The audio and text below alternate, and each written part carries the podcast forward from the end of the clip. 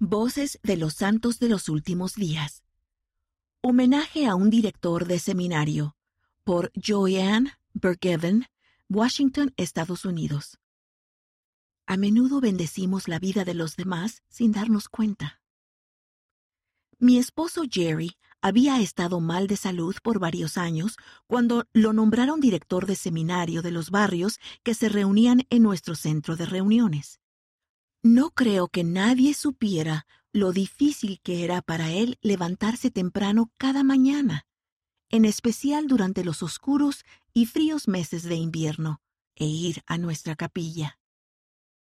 Un tiempo después falleció. Varios años después de la muerte de Jerry, me sorprendió recibir una conmovedora carta de una joven que se había mudado a otro lugar hacía años la había colocado dentro de su anuncio de boda.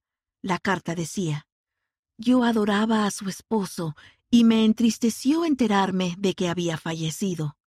Fue el mejor director de seminario que tuvimos. Cada mañana esperaba entre las puertas y las abría mientras nos deseaba a todos una buena mañana.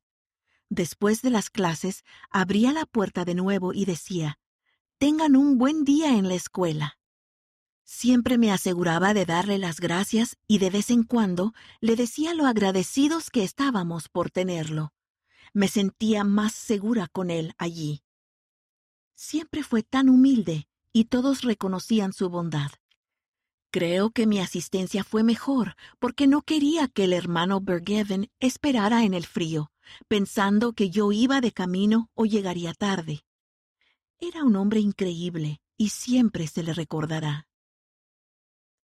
Estoy segura de que Jerry no tenía idea de que alguien aún pensara en él después de tantos años. No obstante, esta considerada joven sí pensaba en él, y fue lo suficientemente amable como para enviarme esa dulce carta, la cual recibí con gratitud.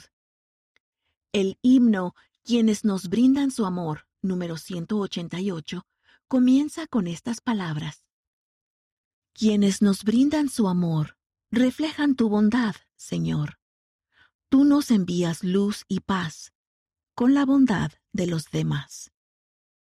Elegí este himno para el funeral de Jerry porque creo que a menudo bendecimos la vida de los demás sin darnos cuenta.